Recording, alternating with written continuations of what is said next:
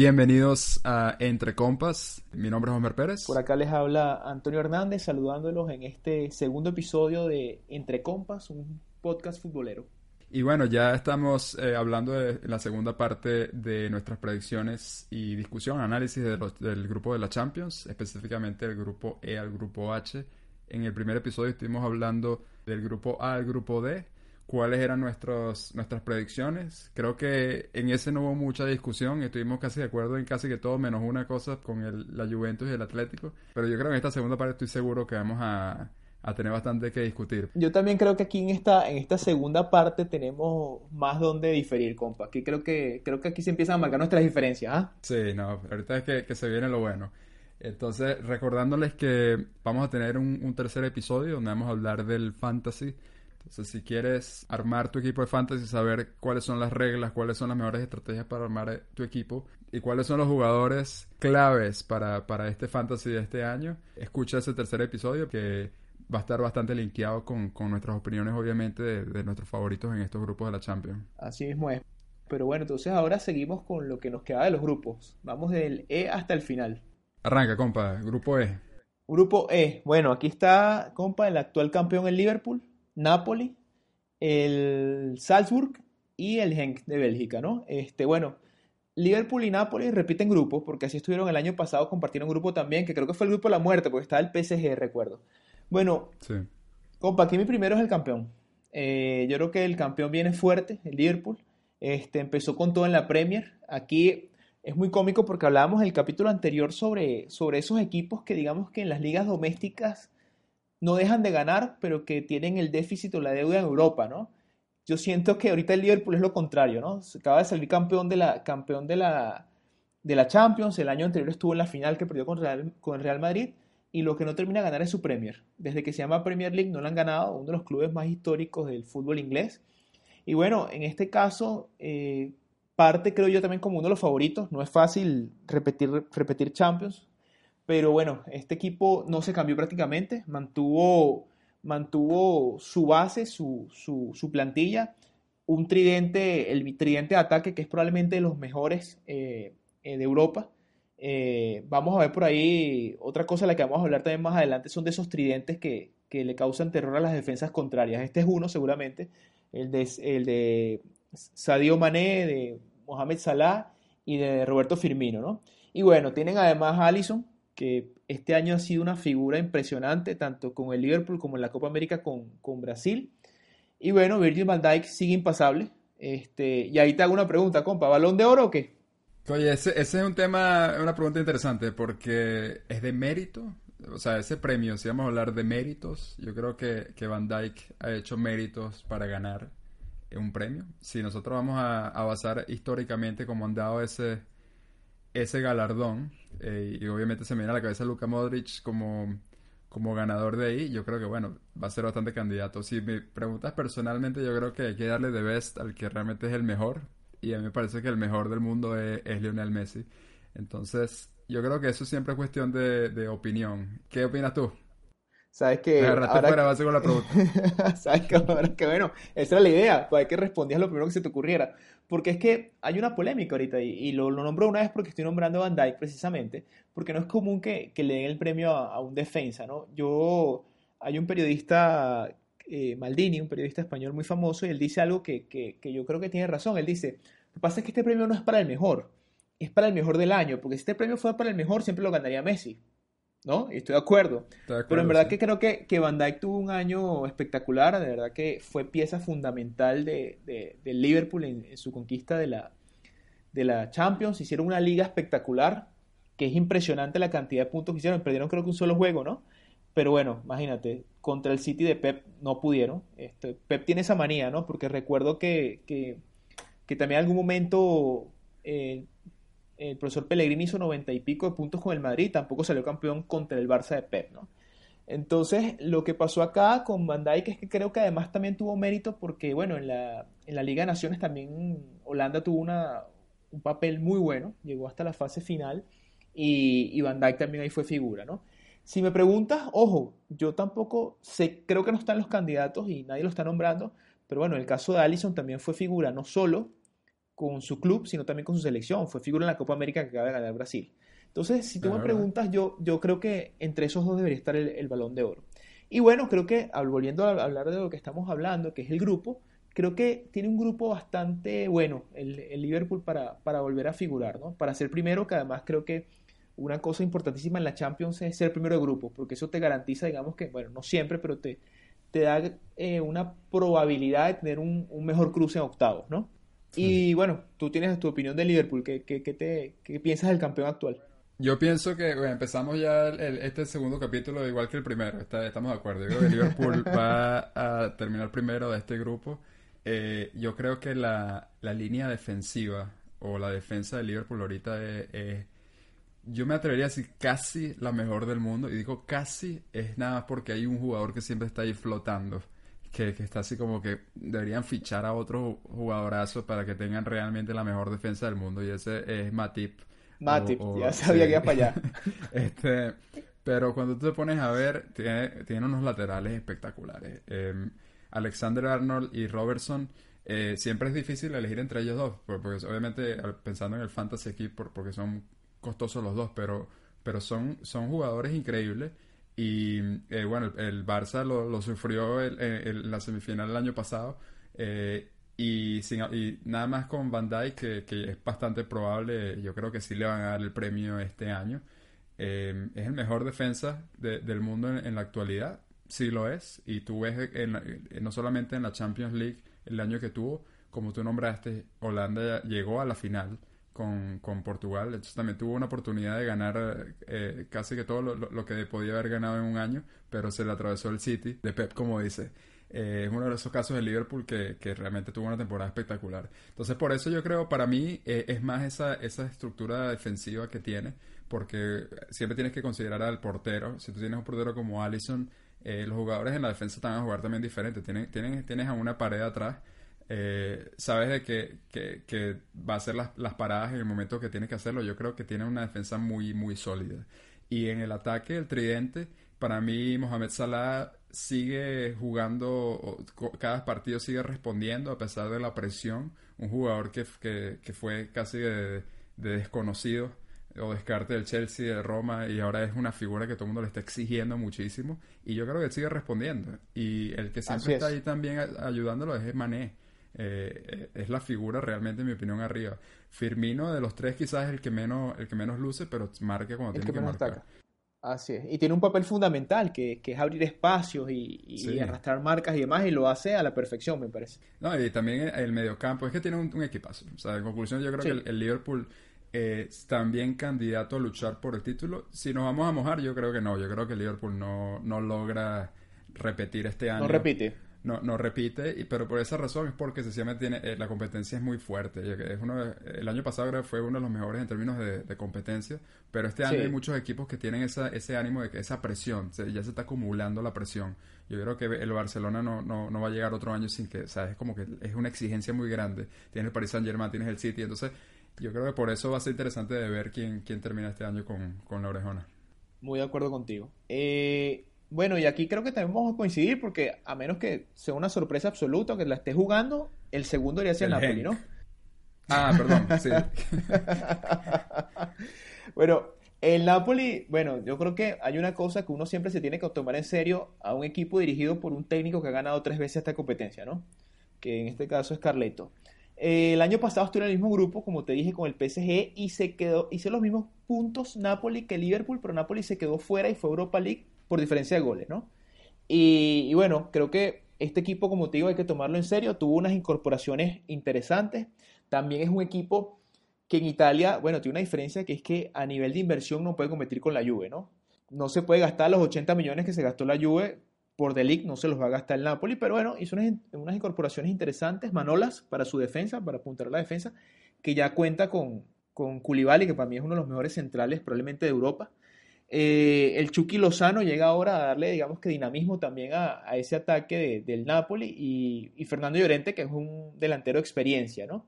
Entonces, bueno, creo que, ojo, también creo que hemos coincidido mucho porque yo siento que estos grupos que hemos analizado, de la al en el capítulo pasado y ahorita le, digamos que están muy claros, muy abiertos, ¿no? Entonces, para mí ese es el segundo. El Napoli no debería pasar apuros para clasificar. De acuerdo contigo, compadre. Eh, yo creo que Ancelotti eh, ya tiene un segundo año con, el Napoli. siempre el primer año, así tú seas Ancelotti, yo creo que vas a tener un poco de adaptación también. La experiencia de él yo creo que, que va a ser una, una, diferencia. Siempre han estado luchando por el Scudetto, así que yo creo que tienen una buena base de por sí. Pero yo creo que Koulibaly para mí, yo sé que dije cuál, mi opinión, es el mejor defensa del mundo, que, que es Van Dijk por el tema de, de resultados pero si es cuestión de personal de a quién a mí me gusta más, a mí Koulibaly me parece que es un, defensor eh, increíble. Em, entonces, cuando le agregas Manolas, como dijiste, ya mejora muchísimo el, tema de la defensa. Los laterales sí me pareció un pelito flojo eh, el, el, Napoli, yo creo que todavía tienen oportunidad ahí. Eh, Fabián Ruiz, yo creo que, que, sigue siendo una figura muy importante para el Napoli en, en, en el medio campo. Eh, el, el Chucky Lozano, como, como dijiste, un fichaje que, me parece que es bastante positivo. Me sigue llamando la atención eh, la cantidad de jugadores pequeños que tiene el, el, Napoli, ¿no? Porque, parece que, fichan, que están siguiendo como, como el juego de los, de los chiquitos, pero, pero todos son súper habilidosos. Entonces, súper habilidosos, eh, sí. Yo creo que tiene un, equipo bastante, bastante interesante. Hay un jugador que siempre ha estado ahí, que, que siempre a mí me, ha llamado la atención de esa progresión que tuvo, que es Callejón, que, que él, salió de, del Madrid en su momento eh, sin pena ni gloria, casi que nadie le dolió. Yo no, no recuerdo a ningún fanático del Madrid hablando de, por, Callejón. Y, y, Callejón ha estado ahí todos los años y tú lo ves y siempre está ahí respondiendo. Es, uno, es un jugador que, ha hecho una carrera muy buena. Sí, sí, es, exactamente. Entonces yo siempre, siempre lo considero ahí que yo creo que va a ser, puede ser también una, una de las figuras claves de, de este equipo. Creo que nos, no hemos hablado, no hablamos de, de, figuras, estamos saltando otra vez. ¿Cuál fue la figura de Liverpool? ¿Cuál es la, la figura de Liverpool este año? Bueno, para mí la figura de Liverpool este año, si bien el año pasado, lo que pasa es que el año antepasado, cuando el Liverpool llegó a la, la temporada antepasada, mejor dicho, cuando llegó a la final con, con el Madrid, la temporada de, de Mohamed Salah fue impresionante, ¿no? Entonces, si bien el año pasado para mí tuvo una buena temporada, este, no necesariamente fue la mejor y creo que, creo que pasó un poco desapercibido. Pero yo creo que este puede ser otra vez un año donde, donde Mohamed Salah vuelva a, números como los que tuvo hace dos temporadas, ¿no? Y que nos vuelva a sorprender con, con, bueno, con goles, con todo, lo que, con todo lo que este tipo le aporta al juego. Sí, yo creo que esa temporada eh, Salah, con la cantidad de goles que estaba marcando, yo creo que también se, empezó como a acumular esa, esa presión o esa idea de que es un goleador. Eh, pero también yo creo que, que tiene mucha, muchos pases, muchos, muchas asistencias. Yo estoy de acuerdo contigo, yo creo que Salah es la figura de, del Liverpool.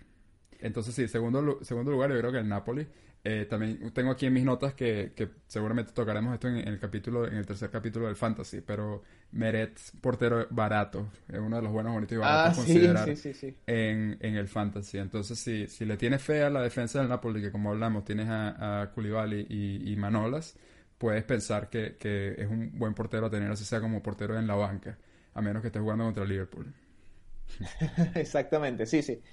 Bueno, y de cierta forma esto no fue tan fácil escoger aquí quién era el tercero, el que sea Europa League, pero entre el Henk y el, Red Bull Salzburg, Salzburgo me quedo con el campeón austriaco, ¿no? Esta gente es como la Juve en Italia, ya llevan un montón de ligas seguidas, no tampoco recuerdo la última vez que alguien que otro equipo distinto ganó la, la, la Bundesliga de Austria.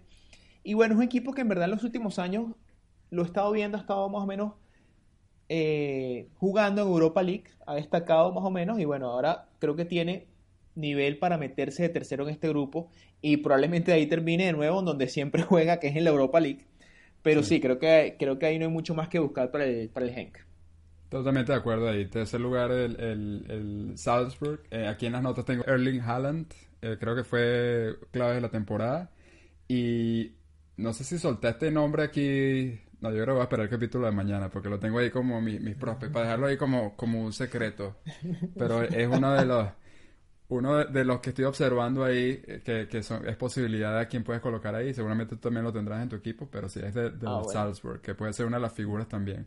Y Henk, no, no creo que, que vaya para el baile. Que tenga mucho que buscar, sí, así es. Bueno, si quieres arranca tú hablando del grupo F. El grupo F entonces, en este grupo tenemos el Barça, Borussia Dortmund, Inter y el Slavia de Praga. Eh, este de la muerte, ¿verdad? Es el grupo de la muerte, sí. Para mí, para mí es el grupo de la muerte. Eh, no, no me atrevería a decir que es el más igualado. Yo creo que hay otros grupos que tú puedes decir que es el más igualado, pero definitivamente es el más, eh, donde están los, los, equipos más difíciles en el mismo, en el mismo grupo. Entonces, empezando, yo diría, bueno, que, queda de primero el, el, Barcelona. Creo que el Barça tiene mucha, mucha presión esta, esta temporada. Eh, personalmente yo estoy sorprendido que, bueno, no tan sorprendido por, por porque creo que la directiva eh, ha demostrado que, que Valverde, eh, que confía en el proyecto de Valverde a pesar de los resultados. Em, pero la, realidad es que el Barcelona tuvo nada más un solo título la temporada pasada y, la, la, manera como se perdió en, en, la semifinal de, de Champions em, hace que la presión ya llegue a un nivel límite. Yo creo que, que el Barcelona tiene que quedar de primero, tiene que ganar la Champions y, está en, una posición que, yo creo que, en este grupo, a pesar de lo complicado que, es, yo creo que sí va a responder porque, porque tiene la plantilla, eh, porque, porque tiene a Leo Messi que de momento está lesionado, es verdad, está, eh, no se sabe si va a estar listo para, para la primera jornada. Pero tiene a, Luis Suárez que, regresó hoy, que, marcó eh, en dos oportunidades hoy también. Eh, yo creo que tuvo unos buenos fichajes. Eh, yo creo que Frankie de Jong es un, es un tremendo fichaje que el Barça necesitaba eh, en, el mediocampo. Ya era momento de, empezar a renovar esa línea. Y, creo que le han dado los minutos. Yo, de momento yo creo que el Barça tiene un, exceso de mediocampistas. Y yo creo que el, todo el, el, efecto del drama Neymar no, no le ayudó porque, porque no solamente no pudieron salir de jugadores que, querían salir, sino que ya hay jugadores que ya saben que, que, no, no, están contando con ellos, específicamente Rakitic. Eh, por eso el tema de Neymar yo creo que fue bastante tóxico en general para, para el Barça. Y una cosa que sí yo coloco acá que es interesante, ya que estamos hablando de Champions y, y, de Fantasy, es el, el, el, nuevo, la nueva figura del Barça, que, que es Ansu Fati. Eh, este, este jugador 16 años de edad tiene. Tuvo que pedir permiso a su papá para, para jugar hace, hace tres semanas. Y ya eh, nada más el partido que tuvo contra el Valencia hoy y la manera como... bueno, estamos hablando justamente de, de Joao Félix como, ¿sabes? Como juega sin... Como figura, sí. exacto, como si estuviese jugando toda la vida y este es eh, un chamo de 16 años que, está jugando y haciendo regates y, cosas impresionantes. que el Barça no inscribió en el equipo A para, para la Champions. Entonces eso llama bastante la atención porque de momento con Messi lesionado, eh, Ansu ha sido la figura en, en, la liga y de momento está en, en, la selección B. No se va a saber hasta, hasta un día antes del, del partido si, si va a, a, entrar en la lista, me imagino que sí. Pero sí, eh, todas estas cosas me parece que, que, en general es positivo para el Barça porque es renovar eh, figuras. En el caso de Ansu, eh, utilizar cantera, que es lo que históricamente el Barça es lo, eh, es lo que se ha identificado utilizar la masía. Entonces, por esas razones, yo todavía pienso que, que el Barça va a terminar de, de primero en el grupo. ¿Tu, ¿Tu, figura en el Barça en este grupo? ¿El de siempre? La figura yo sigo, eh, a mí me parece que Messi, a pesar que, que, se lesionó en este comienzo de temporada, el nivel ha sido espectacular y, y yo, sí, en mi opinión, por más que, que uno diga lo de los premios, que, que es por resultados, yo, yo no estoy de acuerdo. Yo, yo soy de los que pienso que, que tú le das el premio al mejor del que es el mejor. Y, y, cuando tú no le das el premio al que es el mejor, eh, llama mucho la atención, porque a fin de cuentas tú le estás dando un premio que se llama debes a alguien y tú dices, bueno, en realidad tú no eres el mejor jugador, pero te lo estoy dando porque tuviste una buena temporada. Y, y, la, y la, manera como es el fútbol, además, eh, a veces el fútbol no gana el que, el que juega mejor, ¿sabes? es como, eh, es como muy relativo. Entonces, todo si tú lo haces todo en base a resultados, pierdes algunas cosas. Yo creo que Messi va a seguir hasta el momento que, veamos los primeros indicios que está cambiando, que está bajando de nivel. Eh, yo pienso que en algún momento él va a terminar de mediocampista.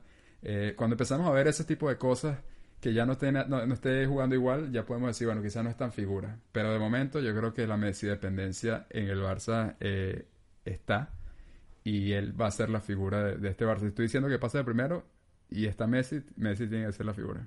Claro. Sabes que yo pensaba que en, este grupo, por, ser un poco, bueno, creo que con tres, bueno, creo que tres, tres equipos claramente superiores que, que, íbamos a tener opiniones distintas, pero ya vamos igual también, porque yo también creo que el Barça pase de primero. A ver, aquí con el Barça yo tengo una, una, una cosa que me pasa que es muy rara, que es que creo que línea por línea es mejor equipo o mejor plantilla que el año pasado, por la razón de que, como dices tú, se está tratando de rejuvenecer muchas líneas, ¿no? Se hicieron fichajes de jugadores jóvenes, jugadores que muy buenos, creo yo. Creo que el hecho de Junior Firpo, creo que tener un recambio para Jordi es importante, sobre todo porque, bueno, probablemente Jordi ahorita, Jordi Alba sea el mejor lateral izquierdo del mundo, pero creo que también necesita dosificarse para, para estar a su máximo nivel, ¿no? Porque además el hecho de que él esté y que esté a su máximo nivel, obviamente le ofrece al Barça un montón de posibilidades que, sin él no, no están. Eh, este chico Babé, Babé de, de, Senegal, que, que, que digamos que es el, recambio de Semedo en lateral derecho. Entonces siento que todas las posiciones están dobladas, lo cual te da una profundidad de plantilla. Creo que lo único que falta es un 9, un, reemplazo o un recambio para, Luis Suárez. Eh, Frenkie de Jong, como dices tú, completamente de acuerdo, creo que es un jugador a futuro que va a manejar lo que es el, digamos, el mediocampo del Barça. Eh, pero mi única duda, este, hay dos dudas que yo tengo ahí con respecto al Barça cómo se va a acoplar Griezmann al tridente una vez que regrese Messi. Porque por ahorita está bien, porque de cierta forma, eh, eh, digamos que él es el bastión allí en ese tridente. Pero luego, bueno, llega Messi y todo cambia, ¿no? Entonces, ojo, que yo creo, soy gran creyente que Messi es un jugador que ayuda, que juega y, y ayuda a jugar mejor, ¿no? Que hace mejor a sus compañeros. Y, pero hay que ver cómo Griezmann se adapta a esto y yo también quiero ver si Valverde sabe cómo combinar estas buenas piezas que tiene. Me parece que tiene un equipazo y que si las sabe combinar y las sabe manejar, puede que el Barça llegue hasta el final ¿no? y que por fin gane esa Champions que se le resistió en los últimos años. Y bueno, para mí, si bien, como te digo, no, no sé y no confío mucho en que, en que Valverde sepa manejar y combinar estas piezas, porque bueno, más allá de quedar eliminado, creo que las dos eliminaciones han sido la forma, ¿no? Porque lo que pasa es que tienes un equipo que en, la, en los últimos partidos o en las vueltas no compite, no ha competido.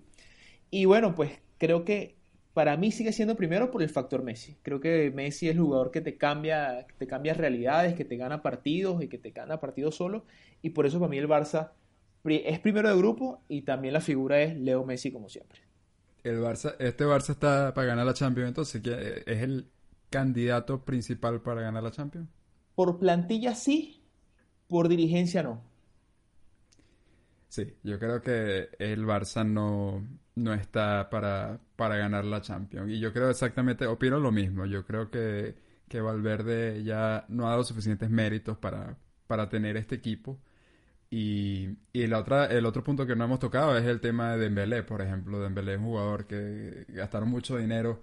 Yo creo que no está para, para jugar con el Barça. Y yo he visto eh, como positivo el hecho de, que se está viendo otra vez a la cantera eh, las oportunidades de las lesiones. Les han dado la oportunidad. Y, yo digo es las lesiones porque es lo que estamos hablando. Este Valverde no, no es que ha, promovido a estos, a estos chicos a jugar, han sido situaciones de oportunidad donde no está Luis Suárez, entonces tienes ahora a Pérez jugando, eh, eh, se, lesiona Dembélé, tienes a Ansu y ahora este Ansu es, la figura. Entonces eso te dice mucho. Yo creo que tienes que mantener ideología, eh, es lo que mantiene al equipo. Entonces yo creo que, que todavía está a futuro el tema de los, de los jóvenes, pero yo creo que sí, que esta temporada no, será la del Barça. Y lo que dijiste antes también creo que, bueno, con Dembélé hay dos cosas, ¿no? Yo, yo siempre pienso que, bueno, es un talento impresionante, pero bueno, allá más allá de los hábitos que tiene, si se cuida o no, todas las lesiones, también algo de lo que tú decías antes, creo que también está en la misma categoría que Rakitic. Él sabe que lo pusieron como moneda de cambio.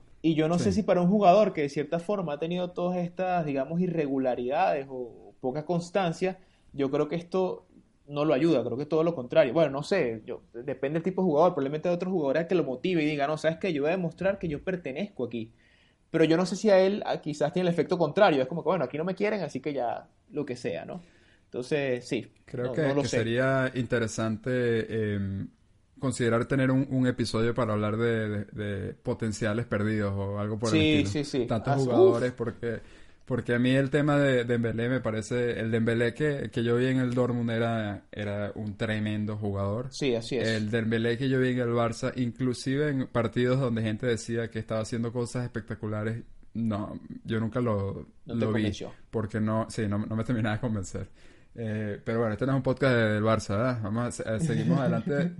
En, el grupo F, bueno, en el grupo F de segundo lugar yo creo que, está un, equipazo y probablemente estaremos de acuerdo con este, estoy seguro, es el Borussia Dortmund.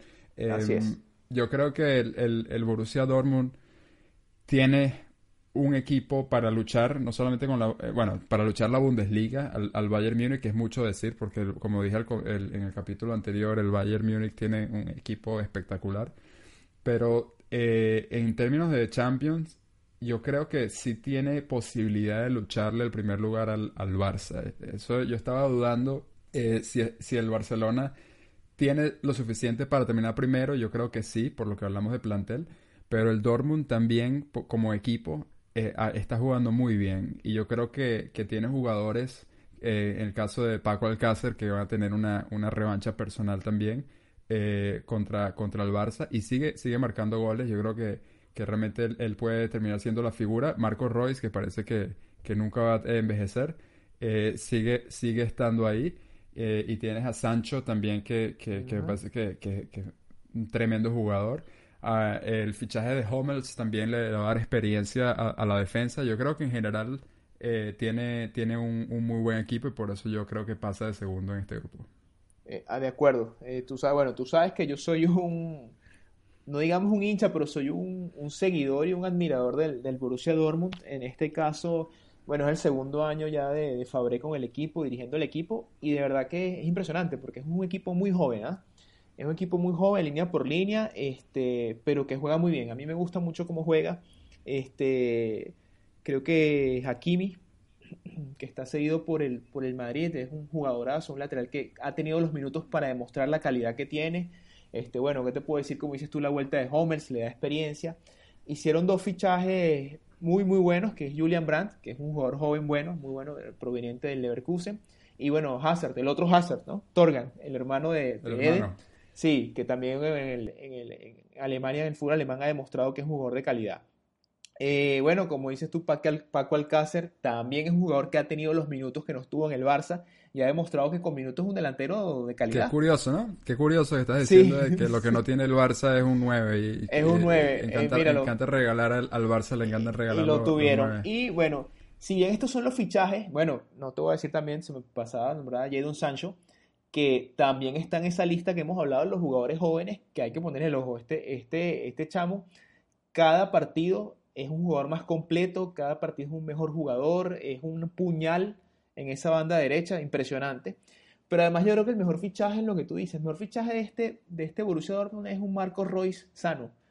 Eh, Marco Royce cuando ha estado sano demuestra que es un jugador de clase mundial. Es impresionante, es un mega crack. Lastimosamente durante su carrera las lesiones no lo han respetado pero es un jugador que cuando está sano, oye, marca una diferencia. Y yo también creo que este Borussia va, va, tiene todo para clasificar en este grupo y cuidado pelearle al Barça, ¿no? Y, en igualdad. La otra ventaja de, Marco Royce es que Marco Royce es, Carles Puyol, es Francesco Totti, es Alessandro Del Piero. Él no se va a ir del Dortmund.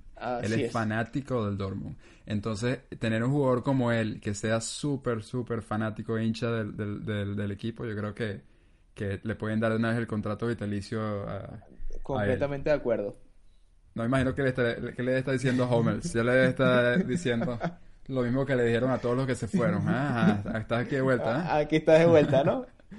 Y este, bueno, ¿quién sería tu tercero? No me digas que el Slavia de Praga. Bueno, tercero obviamente es Slavia de Praga. Este, no, bueno, yo creo que el, Inter... Esto es interesante ver las elecciones acá y, y bueno el Inter eh, para mí es un equipo que, todavía quiero ver qué es lo que va a hacer. Em, de acuerdo. Sí, tuvo fichajes muy buenos. Em, bueno, tuvo un fichaje bueno. Yo el, el, fichaje de Alexis es uno de esos que yo, no sé, para mí Alexis se fundió, lamentablemente. Como él mismo dijo, un jugadorazo. pero era un jugadorazo, demostró un jugadorazo en, el Arsenal, pero a partir de, su ida al Manchester fue, yo creo que de ahí se ya ha cambiado mucho. Entonces me, llama la atención porque él está volviendo al calcio, que fue donde realmente él explotó con, el Udinese. Entonces, de repente es un fútbol donde él se va a sentir más cómodo y, va, a volver a ser figura. Eh, yo creo que también Lukaku, los, dos van a estar con ánimos de revancha en equipos donde en teoría eh, tenían que responder el Manchester. Tuvieron la mala suerte, en mi opinión personal, de tocar con, con Murillo en, en, su, en su peor época como técnico, diría yo, porque porque realmente no, yo no, yo no sé si él sabía lo que estaba haciendo con el Manchester, pero ahorita Lukaku ya está respondiendo con goles. Entonces, por eso yo creo que, ah, bueno, y obviamente lo que hablamos de fichaje de, de, Godín en la línea central, eh, siempre ha tenido muy buen portero. Eh, yo, creo que, que tiene un muy buen equipo ahora, por el tema de lo que estamos hablando de las líneas que tiene el Barça, eh, que tiene a Messi por la, la, consistencia que ha tenido el Dortmund como equipo. Eh, los propios eh, jugadores jóvenes que nombraste, que, son, que han sido muy buenas incorporaciones y, y, que siguen dando muy buenas performances del Dortmund. Por esa consistencia es que yo creo que el Inter no va a tener lo suficiente para clasificar. Eh, probablemente esto termine siendo un grupo donde la, la, diferencia entre el segundo y el tercero sea diferencia de goles o diferencia de un punto o algo así. O sea, de repente puede ser algo súper, súper cerrado. De acuerdo. Pero yo creo que el Inter termina de tercero y Slavia de cuarto. Yo también creo que, que estoy de acuerdo contigo porque sobre todo creo que, que el, el, Inter está haciendo un muy buen trabajo ya hace años, este, armando un equipo para volver a competir me llena de esperanza pensar que, que un futuro cercano haya algún equipo que le compita a la Juve en la Serie A. Y creo que, como dices tú, creo que no clasifica, pero más que por falla de ellos, por virtud de los otros dos equipos, ¿no? Del Barça y del, Borussia. Creo que, que eh, el Inter, como te digo, viene armando un buen equipo. Me gusta mucho el fichaje de Godín. Creo que Alexis, como dices tú, tiene un nuevo chance. Y bueno, Lukaku ya empezó a hacer goles. Vienen con una buena marcha en Serie A Vamos a ver qué pasa, qué pasa en, la, en la Champions. También, bueno, tienen a Antonio Conte, que es un técnico también con experiencia en, en estos torneos, ¿no? Entonces, bueno, creo que si bien para mí no, no entra, podría entrar, pero si se queda fuera, se queda fuera cerquita, ¿no? Como dices tú ahí, por nada. Porque los veo compitiendo. De. No, de acuerdo. Entonces, de momento estamos igual. Los, dos, los dos grupos hemos dicho todo lo, Todo igual. y pensé que aquí nos diferenciábamos. Eh, bueno, y el Slavia Praga, creo que tuviste al representante en el sorteo, ¿no? Que su cara lo dijo ah, todo. Sí, el, dirigente. Sí. Esa fue la mejor reacción, la reacción más sincera del, sí, de todo el sorteo. Y, bueno, creo que ellos tienen que disfrutar ir a eso. Van a ir a tres estadios históricos, van al Camp Nou, van al Giuseppe Meazza, van al Westfalen Stadium. Y bueno, disfrutar, ¿no? Y, y bueno, foguearse, creo yo. Sobre todo los fanáticos, ¿verdad? Los, Sobre todo los fanáticos. van a tener esa, esa, oportunidad. única y además del el, el boost financiero que van a tener cuando reciban a, a, todos estos equipazos. Así que, que sí, de acuerdo. Pero está bien, grupo, grupo F, estamos también bien. Estoy, estaba intentando aquí llevar notas, pero no tengo que copiar nada. Básicamente veo lo mío y ese es lo tuyo menos, menos el del Atlético. El del Atlético y la Juve. Eh, bueno. Pero este, este vamos a ver. Yo creo que el que viene eh, ahorita este, es... Oye, chamo, si, si realmente este es el mismo, vamos a tener que, que buscarnos series. Yo creo que vamos a necesitar es cuál sería el equivalente. ¿Cómo, se llamaba el, el, el, tipo este de fútbol total que siempre decía que no, es que yo no he visto el juego, pero yo opino que... Humberto, Humberto. y que opinaba y le decían, pero lo viste, no, no lo vi. Yo no, no, yo no tuve tiempo de ver el juego, pero yo opino que necesitamos a un, a un Faitelson, alguien, alguien así que diga esta eh, estas cosas polémicas. Pero te, liderizar esta discusión del grupo G. Mira, grupo... G yo lo voy a llamar el grupo Europa League. El grupo Europa League, ok. Sí, porque en verdad creo que si tú ves este grupo hace unos años, tú dices, bueno, pero esto es un grupo Europa League. Bueno, con el respeto de Benfica, que ha sido campeón de la competición y demás, pero bueno, creo que es un grupo, como decías tú, el anterior grupo La Muerte no necesariamente el más igualado. Yo creo que este está más igualado, porque de verdad que es difícil pronosticar quién pasa y quién no pasa acá. A ver, yo este, hice mi selección basado en, el nivel de, la liga en que juegan cada uno de cierta forma. Eh, el Red Bull Leipzig para mí es el primero. Este, por una razón, este es un equipo que tiene tres años en Bundesliga. Este, bueno, tú sabes, tuvo un crecimiento muy rápido apoyado por, por la marca que, de la que es propiedad.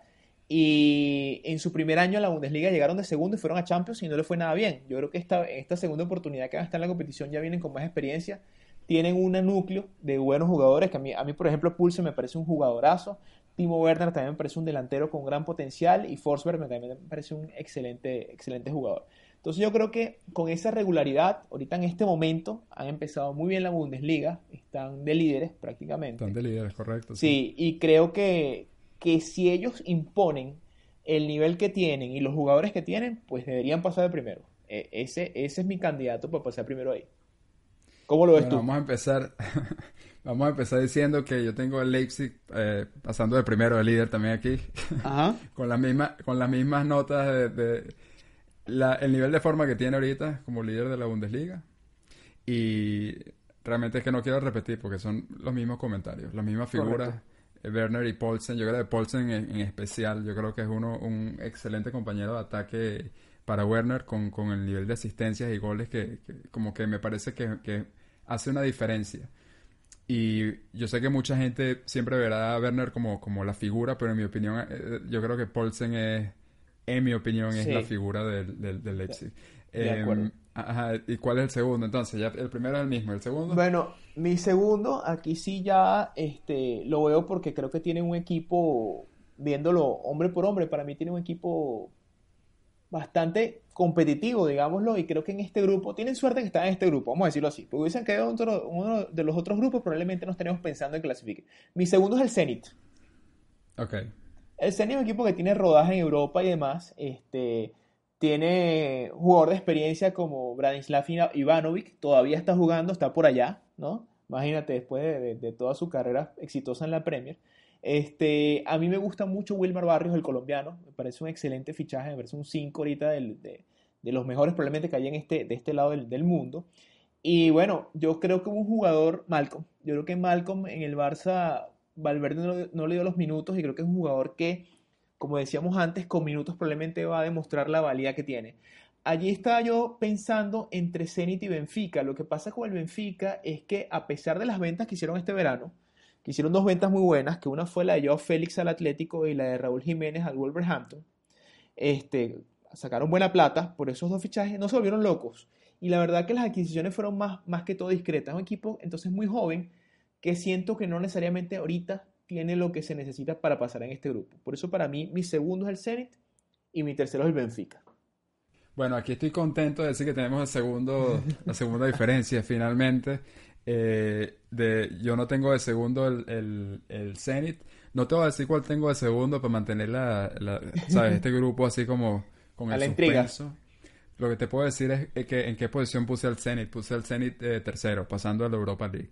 Eh, yo creo que el, el Zenit eh, tiene un muy buen equipo, estoy de acuerdo. Yo creo que eh, Suba es el que está ahorita con, en una forma increíble el, eh, y el, famoso goleador que, se veía bastante tosco en la, en, la, en el Mundial. En el Mundial. es, tremendo jugador, realmente el tipo es tremendo delantero y creo que está marcado como, como 8 goles en 6 partidos, algo así. No, recuerdo ahorita la cifra, pero está, defendiendo está jugando bastante bien. Y por eso yo lo estoy poniendo a él de, figura para el Zenit. Malcolm también eh, quería hablar de él porque yo estoy de acuerdo. yo, yo seguí bastante a Malcolm eh, hace dos, dos, dos, temporadas, dos o tres temporadas, cuando fue que el Barça lo fichó, em, cuando estaba jugando en el Bordeaux, en el, en el Bordeaux y me parece que él, la reventó en, en, la, en la liga francesa, él tuvo una temporada espectacular y a mí me parece que él iba a tener mucha, eh, muchas oportunidades de demostrar esto en el Barça. Yo creo que Valverde no supo aprovecharlo para nada, creo que tenía la oportunidad de, de, dejarlo y considerarlo como como alguien que puede ser referente. Al no hacerlo, al, al, venderlo al, al, Zenit, yo creo que, tiene una, una segunda, una revancha de demostrar realmente que él es el jugador que es él. Entonces es de esperar. Yo, yo no estoy seguro de que él realmente, mi predicción ahorita es que él no va a, estar en forma inmediatamente. Por eso es que yo no veo al Zenit clasificando de segundo em, en este grupo que dijimos que es súper igualado. Entonces, de momento el Zenit para mí es tercero. Está bien, está bien. ¿Y quién es tu segundo entonces? No, te, estás hablando de este grupo, chamo. ¿Quién, es, ¿Quién es el segundo? Para mí... Perdón, pero tú vas a tercero, tú vas a tercero. Ah, mi tercero, bueno, no, el Benfica, como te, en este caso el Benfica. Y te digo porque aquí también es que al final digamos que es complicado para, para elegir entre Zenit, Benfica y Lyon. Pero ¿qué pasa? Como te dije, mi punto para, para el Benfica es que siento que quizás no incorporaron nada nuevo. Este, bueno, nada nuevo no, se incorporaron muchos jugadores jóvenes, pero que quizás no le alcance para competir en Champions. ¿Qué pasa con el Lyon? Un equipo que el año pasado clasificó y quedó eliminado por, por el Barça, ¿no? Este, es que, oye, salieron de Ndombele, salieron de Fekir y de Mendy. O sea, jugadores importantísimos en cada una de las líneas, ¿no? Esos son uno de, uno de cada una de las líneas. Y no hicieron tampoco incorporaciones, digamos que siento yo que está en ese nivel, ¿no? Hicieron incorporaciones de jugadores jóvenes, probablemente trabajando a futuro para formar jugadores que reemplacen estas figuras que se fueron, pero siento que no las están reemplazando. Yo no sé si con Memphis Depay les alcanza esta temporada. Entonces, yo creo para que, mí, yo creo que no sé si a lo mejor el castigo es duro, pero para mí van de últimos. ¿ah? Yo creo que Fekir era un jugador sumamente importante eh, para el Lyon. Eh, y bueno, está ahorita demostrando en el Betis que, que, es un gran jugador. Entonces yo estoy de acuerdo. Este, yo creo que el... Bueno, ya me, toca decir que tengo de tercero, mi, mi, segundo. Mi segundo es el Benfica. Yo creo que el Benfica pasa el segundo y el Lyon no va para ningún lado también, ahí estamos de acuerdo. Eh, yo creo que ese va a ser bastante diferente a, muchos a muchos foros o muchas opiniones de gente. Yo creo que mucha gente está está poniendo el Lyon clasificando algunos hasta me atrevería a decir de primero. Por eso es lo, que más me gusta. Este es el grupo que más me gustó eh, analizar o ver, porque las oportunidades, los partidos van a estar bastante interesantes y ver las predicciones. Pero para mí el Benfica, el, la figura que dijera de por qué pienso que pasa el segundo es Ixi, por lo menos es un jugador que está ahorita en, eh, en una tremenda forma. Yo creo que, que tienen, que, que, tiene oportunidad el Benfica en este grupo de, de seguir con su historia europea y, bueno, por eso yo, para mí es Benfica de segundo y Lyon de acuerdo. Estamos de cuarto. Entonces vamos a ver. este, es un, este es un grupo que yo quiero ver realmente después de la fase de grupo, como qué tan lejos quedamos. Sí, porque em, este, yo siento que este puede pasar cualquier cosa, ¿ah? Exactamente, este va, a ser, bastante, bastante bueno. Em, y bueno, si, si, si estás de acuerdo, compa, hablamos del último grupo. Por favor, arranquemos con el H, claro.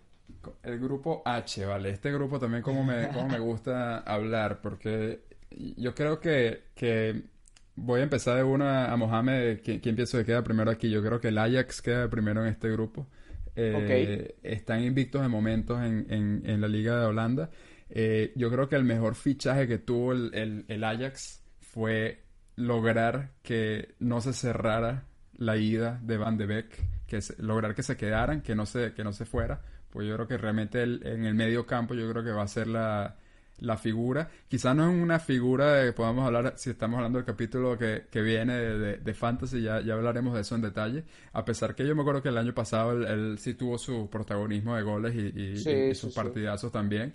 Em, pero también si, si, si hablamos de fichajes y de revulsivos, ficharon a, a un jugador que, en teoría prometía bastante eh, en la liga y no, me parece que él terminó de explotar como se esperaba con, el Sevilla, que, era Promes. Em, ah, cierto. Ahorita con la, llega, con la llegada de, de Promes yo creo que e, es, un jugador que va a ser bastante peligroso y con ese ataque que tiene el Ajax, em, yo creo que a pesar de las ventas que tuvieron, porque realmente fueron ventas importantes en líneas eh, de Young y de Leeds, salir de ellos, yo creo que pusiera cualquiera a, dudar en, cuanto a, este grupo. Pero yo creo que el Ajax aún así va a mantener la consistencia y, y quizás por, eh, no tanto el, mérito propio, pero también el desmérito de los otros de, eh, equipos de este grupo, yo creo que tienen chance de quedar de primero. Eh, mira, otro grupo en que no estamos igual, ¿ah? este, yo estoy de acuerdo, me costó un poco escogerlo lo pensé, pero yo estoy poniendo al Ajax de segundo. Y sí, porque creo que si bien salieron de piezas, de sus dos piezas seguramente más preciadas, que, son obviamente de Lick y, y Frenkie de Jong, lo que dices tú, importantísimo que mantuvieron a Van de Beek, a Neres y a Tadic. Para mí esos son otros tres que fueron figura el año pasado y que este año los mantienen. Eso, eso es importantísimo, porque te acuerdas que llegó un momento cuando este equipo trascendió en la, en la Champions pasada que ya empezaban a sonar los teléfonos y nosotros decíamos, no, bueno, aquí no va a quedar nadie, aquí no va a quedar nadie. Como normalmente desarman al Ajax cada Se van a llevar hasta, el portero Nana, que no me convence mucho, pero se van a llevar todo el mundo a este equipo, ¿no? Pero no, al final, digamos que de cierta forma mantuvieron su base y súper importante Ten Hag, que es el técnico, que me parece que también en gran, en gran, parte es artífice de lo, que, de lo que vimos el año pasado, se mantuvo. Entonces, pero para mí va segundo. Si quieres, sigue tú adelante y ya después te digo quién es mi primero de este grupo. Dale, buenísimo. Este, ¿quién va de segundo para mí? Em, el segundo para mí es el Chelsea. Eh, del Chelsea, a mí me parece que ha sido bastante interesante seguir a este equipo porque cuando, cuando eligieron a Lampard como, como técnico, yo, yo la verdad tenía mis dudas Em, yo creo que él todavía no tenía, en, mi opinión, quizás suficiente currículum para, para que le dieran el, el Chelsea pero ha tenido un efecto que, que me ha llamado la atención, eh, que yo lo llamo como el efecto Solskjaer. Ah, que básicamente tú tienes a alguien de la casa y hace que, que la gente, primero que, que, tengas el apoyo de la afición, porque es muy difícil para la afición andar criticando cuando tienes a una figura que, que es un ídolo. Eh, claro. Eso lo, hace, lo hace más sencillo para... Y le rebaja la, la, entrada al técnico nuevo que no necesariamente es bienvenido. ese.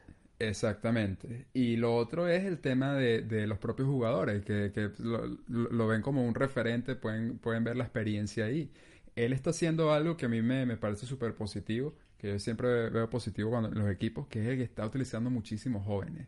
El punto débil de este Chelsea, sí, es verdad, y, por, la razón por la cual yo no lo pongo de primero es la defensa. Yo creo que, que la defensa no me termina de convencer 100%. Salieron de David Luis, que, que pues es un, es un, jugador que a mí nunca me ha parecido que es muy como leal a los equipos, si está yendo al Arsenal eh, y, toda la historia que tiene, pero desde el punto de vista defensivo yo creo que él estaba funcionando relativamente bien con el Chelsea, ahorita no, no, tanto con el, con el Arsenal, pero eh, por el tema de la, de la defensa es que yo siento de que no es completamente... Eh, ¿sabes? No se puede confiar completamente en la defensa para, como para quedar de primero. Pero con estos jóvenes hay muchos que, que realmente son Estoy, pensando si suelto los nombres aquí, porque es que me voy a estar soltando los nombres del, capítulo del Fantasy. si quieres, guárdalo para, para el capítulo del Fantasy. me los voy a guardar, pero digamos que siguiendo la Premier League, hay unos chamos que están jugando ahorita en el, en el Chelsea, que son unos jóvenes y están jugando muy bien y les dan la confianza el, el Lampard.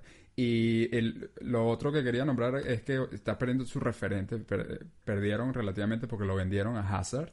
Y que era, y era el, número 10, era la figura del Chelsea, pero traen a Pulisic. Entonces es el momento eh, ya de Pulisic de, hablar, tanto que lo critican en, Estados Unidos, el, Golden Boy, que le dicen, eh, yo creo que ya tiene la oportunidad, ya está en un equipo grande. Y, yo honestamente creo que él tiene la calidad de, responder. Yo, creo que él es tremendo jugador. Entonces, por todo eso, yo creo de que el Chelsea sí pasa a la siguiente ronda de segundo en este grupo. Pero el segundo, compa, es, muy loco porque creo que todo lo que has nombrado es exactamente lo que, lo que yo tenía acá para, para comentar, ¿no? Para mí el Chelsea sí pasa de primero porque me parece que dentro de todo, con, ojo, ¿te acuerdas también además que estamos en una coyuntura de la sanción, ¿no?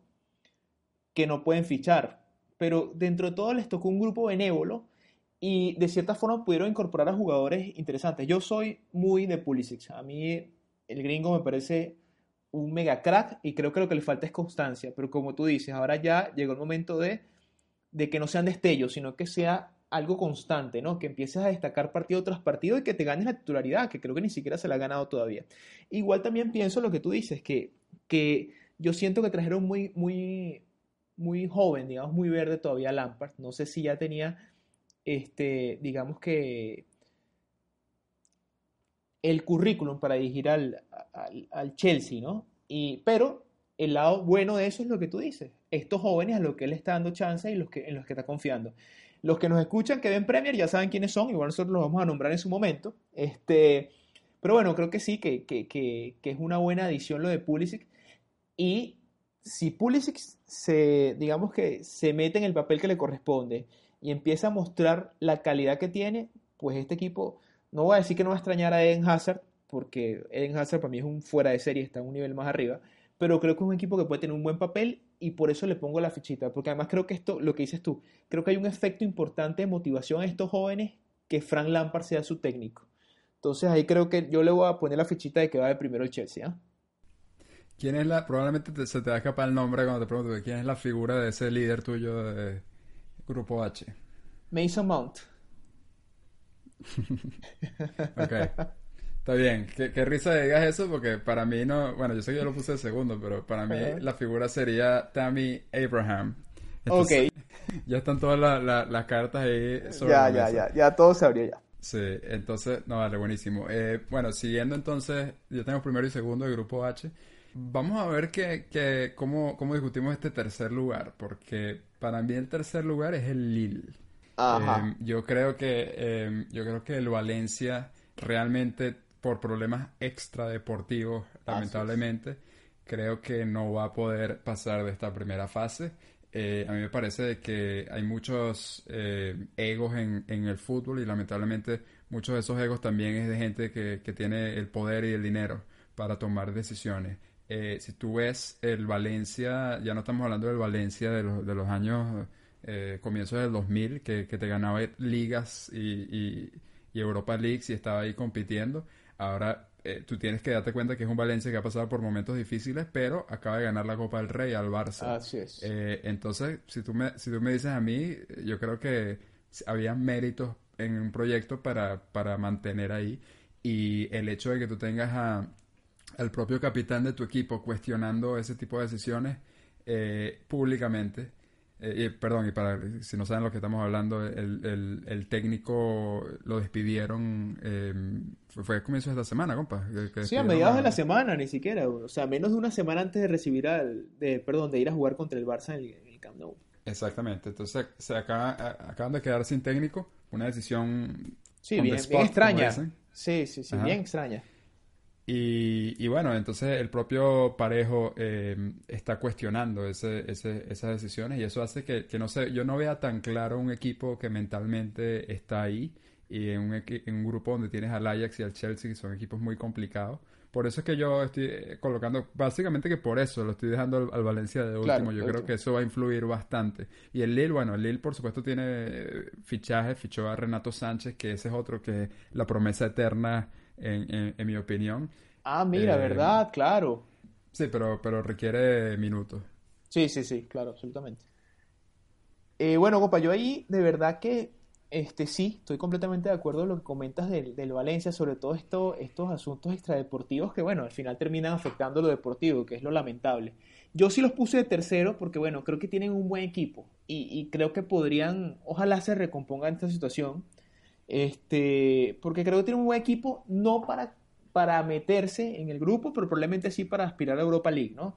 Y, y, quiero pensar que, que, en este caso van a estar allí, peleando por ese tercer lugar, y esa es mi, mi, predicción.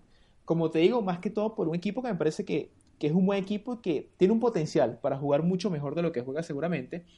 Pero bueno, ahora todo se complica con esto de la salida de Marcelino, que además fue, como tú dices, una cosa súper turbia. Este, el equipo decidió no hablar con la prensa, nadie está dando declaraciones, es, es, algo bien, bien raro, pero bueno, como dices tú, a veces los que tienen, toman las decisiones manejan, manejan los equipos y, y estas cosas de una forma que uno no entiende, ¿no? Que sabe uno qué se mueve allá adentro y qué está pasando. Bueno, está bien, perfecto, porque tenemos entonces diferencias completas en este, en este grupo, entonces. Así es. Ok, entonces... Para la, mí es Chelsea, predicción... Ajax, Valencia y, para, y último Lille, ¿y para ti? Ajax, Chelsea, Lille y Valencia. Entonces este va, va a ser bueno de, de ver. Eh, viendo el partido de el Barcelona y Valencia hoy, si puede que me, me hagas dudar un poquito, porque yo, yo, pensaba que Valencia iba a estar mucho peor, pero, pero, pero sí, vamos a ver. A pesar que sí le metieron eh, cinco goles. Sí, sí, eh, sí, sí. Bueno, estamos, este fue el último, el último grupo entonces, compa, lo logramos, este, una hora de discusión creo para, para cada cuatro grupos. Creo que ha sido bastante, bastante bueno. Ya tenemos más o menos la, la, idea de lo que pensamos. Creo que ya también tengo una idea de cómo va a ser ese equipo fantasy tuyo mañana eh, en, en, en, la discusión. Y creo que, sabes que esto es algo súper divertido del fútbol, ¿no? Que al final es muy divertido hacer predicciones como las que hemos hecho nosotros. Bueno, tratando, digamos, de ponerle datos detrás, ¿no? De entender cuál es la realidad de cada equipo. Pero lo más divertido de esto, compa, y lo que lo hace en particular es que mañana pasa todo lo contrario, ¿no? Que, porque el fútbol sí. es así. Y bueno, ya una vez que hemos revisado estos grupos, este, ya lo que nos queda es, bueno, ver qué vamos a hacer con, con, nuestro fantasy, ¿no? Y cuáles son los datos que vamos a dar para los que, los que quieren jugar esta temporada, obviamente los que ya tienen tiempo jugando y los que empiezan, para que entiendan más o menos cuáles son esos tips que uno ha ido aprendiendo en, en el tiempo que lleva jugando, jugando el fantasy, que tampoco es ciencia exacta, porque depende de lo que hemos hablado, ¿no? Del fútbol, que al final cualquier cosa es posible en esos 90 minutos. Sí, totalmente de acuerdo. Yo creo que, que el, el, siguiente episodio va a ser bastante interesante. No se lo pierdan, los esperamos ahí, los esperamos para, para seguir con esta discusión. Y, y, bueno, compa, muchísimas gracias por tus predicciones, a pesar de que van a estar equivocadas. Eh, yo aprecio Igualmente, tu opinión. El esfuerzo. Bueno, bueno, te agradezco, te agradezco. Vamos a ver, ahí, ahí nos vemos. En seis fechas nos vemos. Vamos a ver qué pasa. ¿eh? Bueno, vamos a, lo dejamos hasta ahí, ¿te parece? Nos vamos. Dale, hablamos en la próxima ocasión y hablaremos en fantasy entonces. Dale, un abrazo, compa. Eh, nos un vemos abrazo. en el próximo episodio.